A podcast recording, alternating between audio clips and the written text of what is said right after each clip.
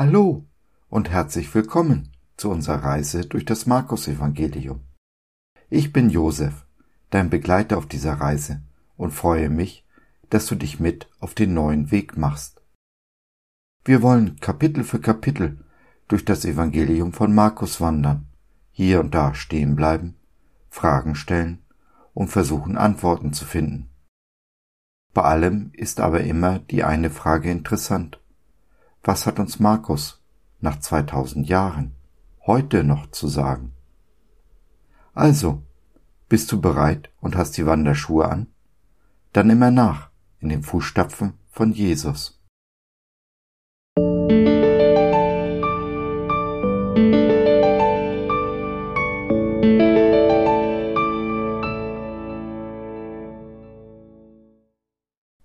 Mit Markus auf dem neuen Weg, Kapitel 4 Eine Reise durch das Markus-Evangelium. Jesus lehrt und spricht in Gleichnissen, Vers 1 bis 9. Und er fing abermals an, am Meer zu lehren. Und es versammelte sich eine so große Menge bei ihm, dass er in ein Boot stieg, das am Wasser lag, und er setzte sich, und alles Volk stand auf dem Lande am Meer und er lehrte sie vieles in Gleichnissen, und in seiner Predigt sprach er zu ihnen, Hört zu, siehe, es ging ein Seemann aus zu sehen, und es begab sich, indem er säte, fiel etliches an den Weg, da kamen die Vögel und fraßen's auf. Anderes fiel auf felsigen Boden, wo es nicht viel Erde hatte, und ging bald auf, weil es keine tiefe Erde hatte. Da nun die Sonne aufging, verwelkte es, weil es keine Wurzeln hatte, verdorrte es. Und anderes fiel unter die Dornen, und die Dornen wuchsen empor und erstickten's, und es brachte keine Frucht. Und all das übrige fiel auf das gute Land, ging auf und wuchs und brachte Frucht. Und einiges trug dreißig Fack, einiges sechzig Fack und einiges hundertfach. Und er sprach, wer Ohren hat zu hören, der höre. Jesus lehrt in Gleichnissen, genau wie der Vater im Alten Testament. So in Hosea 12,11. Ich habe meine Propheten ausgesandt, um dich mit Hilfe vieler Visionen und Gleichnisse zu warnen. Ein Gleichnis ist ein Bild vom Reich Gottes, sowohl im Himmel als auch hier auf Erden. So können wir sehen, was dem natürlichen Auge verborgen ist. Die Gleichnisse sind Teil seiner Predigt. Am Ende der Predigt erklärt er seinen Jüngern den Sinn der Gleichnisse und legt sie ihnen aus. Der Sinn der Gleichnisse, Vers 10 bis 12. Und als er allein war, fragten ihn, die um ihn waren, samt den Zwölfen nach den Gleichnissen. Und er sprach zu ihnen, Euch ist das Geheimnis des Reiches Gottes gegeben, denen draußen aber widerfährt alles in Gleichnissen, auf dass sie mit sehenden Augen sehen und doch nicht erkennen, und mit hörenden Ohren hören und doch nicht verstehen, damit sie sich nicht etwa bekehren und ihnen vergeben werde. Mit Vers 12 versetzt Jesus uns in Erstaunen. Er will nicht, dass das Volk sich bekehrt und ihnen vergeben wird. Warum nicht? Ich denke mir das so. Bis zum Kreuz gab es ein göttliches zu spät. Ein Beispiel dafür im Alten Testament ist 2. Mose 4,21, wo Gott davon spricht, dass er das Herz des Pharao verstockt, damit dieser die Kinder Israels nicht ziehen lässt.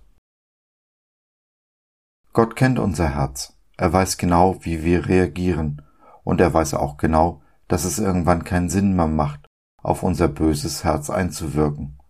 Der Zeitpunkt zur Umkehr ist verpasst. Es gibt kein Zurück mehr. Aber wie stehen die Dinge seit Jesu Tod am Kreuz? Ich denke, seit dem Kreuz leben wir im Zeitalter der Gnade und wir haben einen Gott der tausend Chancen, der uns in Jesus bereitwillig vergibt. Meiner Meinung nach verstockt Gott keine Herzen mehr was nicht heißen soll, dass wir nicht selbst unser Herz verstocken, es unempfindlich machen gegenüber Gottes guten Wort und seinen guten Werken. In diesem Fall findet der Heilige Geist immer weniger Raum, in und an uns zu wirken. So erging es auch den meisten Juden zur Zeit Jesu. Sie lehnten ihn ab, wollten sich nicht bekehren und haben sich damit selbst aller ihrer Chancen beraubt. Die Erklärung des Gleichnisses vom Seemann, Vers 13 bis 20. Und er sprach zu ihnen, Versteht ihr dies Gleichnis nicht, wie wollt ihr dann all die anderen verstehen? Der Seemann seht das Wort. Diese aber sind es, die an dem Wege sind. Wo das Wort gesät wird und sie es gehört haben, kommt alsbald der Satan und nimmt das Wort weg, das in sie gesät war. Und diese sind es, die auf felsigen Boden gesät sind. Wenn sie das Wort gehört haben, nehmen sie es sogleich mit Freuden auf. Aber sie haben keine Wurzel in sich, sondern sind wetterwendisch wenn sich Bedrängnis und oder Verfolgung um des Wortes willen erhebt, so kommen sie alsbald zu Fall. Und andere sind es, die unter die Dornen gesät sind. Die haben das Wort gehört, und die Sorgen der Welt und der trügerische Reichtum und die Begierden nach allem anderen dringen ein und ersticken das Wort, und es bleibt ohne Frucht. Und jene sind es, die auf das gute Land gesät sind, die hören das Wort und nehmen's an und bringen Frucht, einige dreißigfach, einige sechzigfach und einige hundertfach. Jesu Worte sind wohl selbsterklärend. Im Hauskreis kamen wir aber auf die Frucht im letzten Vers zu sprechen. Wir haben gemerkt, wie sehr wir im Leistungssenken dieser Welt gefangen sind, nach dem Motto, wir müssen Frucht bringen, damit wir Gott gefallen, nach Möglichkeit nicht dreißig, sondern hundertfach. Aber in Gottes Reich geht es nicht um Leistung. Wie immer eigentlich ist es auch hier wieder genau umgekehrt als in der Welt üblich. Denk doch mal an einen Apfelbaum. Muss der sich anstrengen, um Frucht zu bringen? Nein, die Frucht kommt fast ganz von allein. Alles, was es braucht, ist Regen, ein bisschen Pflege und gegebenenfalls etwas Dünger. So auch wir. Wenn wir nur auf dem Weg mit Jesus sind, ist er mit uns zufrieden. Der Weg ist das Ziel. Nichts, was wir tun oder nicht tun, könnte ihn dazu bringen, uns mehr oder weniger zu lieben, denn er liebt uns völlig unabhängig von unserer Leistung bzw. unseren Fehlern. Vom Licht. Du sollst dein Licht nicht unter den Scheffel stellen. Vers 21 bis 23. Und er sprach zu ihnen, Zündet man denn ein Licht an, um es unter den Scheffel oder unter die Bank zu setzen, und nicht, um es auf einen Leuchter zu setzen? Denn es ist nichts verborgen, das nicht offenbar werden soll, und es ist nichts geheim, das nicht an den Tag kommen soll. Wer Ohren hat zu hören, der höre. Von welchem Licht spricht Jesus im Vers 21? Dreimal weist Jesus im Johannesevangelium darauf hin, dass er das Licht der Welt ist. In Matthäus nennt er uns, seine Jünger, das Licht der Welt. Jesus ist das Licht, weil er die Liebe, die Wahrheit und die Gerechtigkeit ist. Seine Gnade überstrahlt alles, was es in dieser Welt und im Universum gibt. Wir, die wir mit ihm auf dem Weg sind, werden auf diesem Weg ihm immer ähnlicher, strahlen so sein Licht aus. Wie der Mond Abglanz des Scheines der Sonne ist, so scheint Jesus durch uns hindurch. Sein Leuchten wird in und an uns sichtbar. Weder das Licht Jesu noch sein Wirken an uns sollen wir verstecken. Ganz im Gegenteil, wir sollen es erhöhen es auf einen Leuchter setzen. Ganz praktisch bedeutet dies, mit Worten und Taten das Licht Jesu weitergeben, ihm im Allen die Ehre geben, seine Liebe in diese lieblose Welt bringen, den Lügen des Feindes und der Welt seine Wahrheit entgegenhalten. Kurz gesagt, Zeugen zu sein. Oder wie Paulus es ausdrückt, so sind wir Botschafter Christi, und Gott gebraucht uns, um durch uns zu sprechen. 2. Korinther 5, Vers 20. Andere Übersetzungen sprechen im Vers 21 von einer Lampe, im Gegensatz zu dem von der Luther-Übersetzung verwendeten Licht. Eine Lampe zu Jesu Zeiten war eine kleine Öllampe, so wie man sie heute noch als Souvenir in Israel bekommt. Ohne Öl gibt diese Lampe kein Licht. Öl ist in der Bibel ein Symbol für den Heiligen Geist. Wir haben also ohne ihn auch kein Licht. Ein Scheffel kennen wir in unserer modernen Welt nicht mehr. Der Scheffel ist ein Hohlmaß, mit dem man zum Beispiel Getreide abmaß. Dabei kann man sich einen Scheffel als stark gewölbte Schaufel oder Kelle vorstellen, unter der man gut ein Licht verbergen konnte. Auch wird eine Öllampe unter einem Scheffel kaum Sauerstoff bekommen, so dass das Licht mit der Zeit erlöscht. Vers 22 bezieht sich wohl auf den Tag des Gerichts, an dem jeder, der nicht die Vergebung Jesu angenommen hat, Rechenschaft ablegen muss. An diesem Tag wird endlich Recht gesprochen und nicht die kleinste Kleinigkeit wird übersehen. Ja, selbst für jedes nichtnutzige Wort wird diese Welt Rechenschaft ablegen müssen. Niemand kann sich seiner Verantwortung entziehen.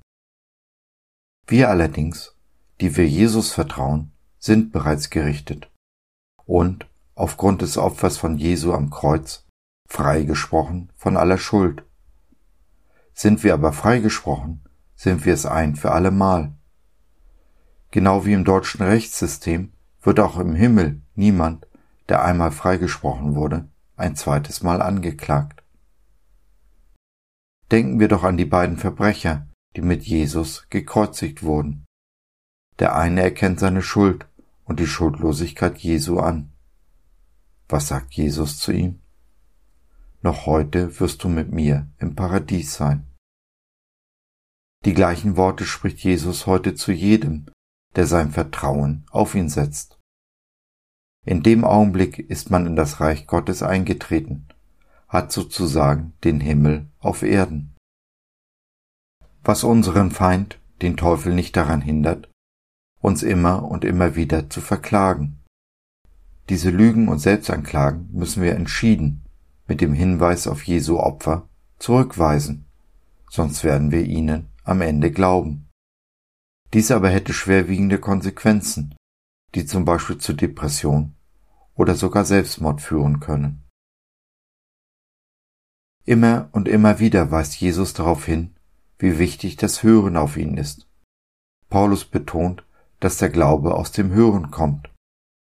Wer nicht auf Jesu leise Stimme hört, sondern dem Geschrei dieser Welt zuhört, kann nicht zum Glauben kommen, beziehungsweise verliert früher oder später sein Vertrauen in Jesus. Mit dem Maß gemessen. Vers 24 und 25. Und er sprach zu ihnen, Seht zu, was ihr hört, mit welchem Maß ihr messt, wird man euch zumessen man wird euch noch dazugeben. Denn wer da hat, dem wird gegeben. Und wer nicht hat, dem wird man auch das nehmen, was er hat. Meiner Meinung nach formuliert Jesus hier in den Versen 24 und 25 eine himmlische Gesetzmäßigkeit. Er sprach diese Sätze ja auch zu Juden, die unter dem Gesetz stehen. Denken wir daran, dass mit Jesus eine Zeitenwende anbrach, der Übergang vom Gesetz zur Gnade. Dies wird am Beispiel der Vergebung deutlich. Jesus lehrt, nachdem er uns das Vaterunser gegeben hat, dass, wenn wir nicht vergeben, uns der Vater auch nicht vergeben wird. Matthäus 6, Vers 15. Paulus macht in Epheser 4,32 aber deutlich, dass wir vergeben, weil uns der Vater vergeben hat. Er sieht also Jesu Worte vom Kreuz her mit den Augen der Gnade. Genauso müssen wir Jesu Worte in unseren Versen von zwei verschiedenen Standpunkten aus betrachten. Einmal für Menschen, die Jesus nicht angenommen haben, ihn, ihm also nicht vertrauen und damit unter dem Gesetz stehen, und zum zweiten vom Standpunkt der Gnade aus. Das Gesetz sagt, mit welchem Maß ihr messt, werdet ihr gemessen. Der Mensch, der unter dem Gesetz steht, ist schnell dabei, ein Urteil über andere zu fällen.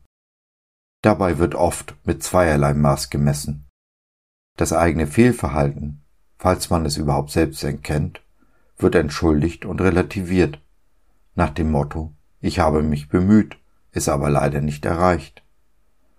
Das gleiche Fehlverhalten bei anderen wird gnadenlos verurteilt. Paulus weist auf diesen Sachverhalt in Römer 2.1 hin, wenn er schreibt, Darum, o oh Mensch, kannst du dich nicht entschuldigen, wer du auch bist, der du richtest. Denn worin du den anderen richtest, verdammst du dich selbst, weil du eben dasselbe tust, was du richtest. Jesus macht deutlich, dass mit diesem Verhalten am jüngsten Tag Schluss sein wird. Das Maß, mit dem man andere beurteilt hat, wird nun einem selbst zugemessen. Ja, es wird noch hinzugegeben. Das Maß der himmlischen Gerechtigkeit, des himmlischen Gesetzes, dem kein Mensch genügen kann.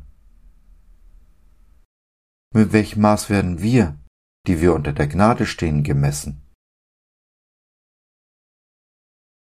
Das Maß, das uns zugeteilt wird, ist die Gerechtigkeit Christi, die wir durch seinen Kreuzestod erlangt haben. Und es wird ein Übermaß an Gnade hinzugegeben, sowohl in diesem Leben als auch im Himmel, unserer wahren Heimat. Das, wer da hat, dem wird gegeben, in Vers 25, erinnert mich an das Gleichnis von den anvertrauten Talenten in Matthäus 25. Drei Dienern wird ein unterschiedliches Maß an Talenten zugeteilt, dem ersten viel, dem letzten wenig. Die, denen viel anvertraut ist, wuchern mit ihren Talenten und gewinnen hinzu. Der, der nur ein Talent bekommen hat, vergräbt es in der Erde und hat, als sein Herr kommt, nur dieses eine Talent vorzuweisen. Es wird ihm genommen und dem gegeben, der am meisten hat. Zum Schluss des Gleichnisses in Matthäus 25 spricht Jesus fast wörtlich den gleichen Satz wie bei uns hier in Vers 25. Die Menschen dieser Welt meinen viel zu haben, wuchern aber nicht mit ihren Talenten. Das heißt, sie setzen sie nicht für das Reich Gottes ein, sondern nur, um ihre eigenen Gelüste zu befriedigen. Ihnen wird am jüngsten Tag auch das genommen, was sie meinen zu haben. Nichts von den Werten der Welt hat Ewigkeitswert. Nichts davon kann man am Ende der Tage mitnehmen. Wir aber, die wir unter der Gnade stehen, werden wiederum, wie in Vers 24, mit einem anderen Maß gemessen. Das Maß, das uns zugemessen wird, ist Jesus. Jesus ist reich, wie Paulus es im zweiten Korintherbrief betont. Und er führt weiter aus, dass Jesus arm wurde um unsretwillen, damit wir reich würden. Wir sind also durch Jesus reich gemacht und gehören damit also auf keinen Fall zu der in Vers 25 genannten Gruppe derjenigen, die nichts haben und denen dann auch noch der Rest genommen wird.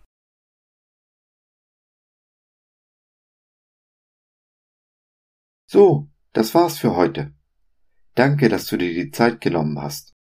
Wir hoffen, wir konnten deinen Geist anregen und du konntest etwas für dich mitnehmen. Wenn du in unsere Community Jesus at Home reinschnuppern möchtest, Fragen, Anregungen und oder Kritik hast, dann besuch uns doch im Web www.gott.biz. Hier findest du nicht nur Gemeinschaft, Menschen, die den Glauben leben und mit dir teilen wollen, sondern auch viel Interessantes rund um den Glauben. So zum Beispiel unsere Galerie mit vielen mutmachenden Karten.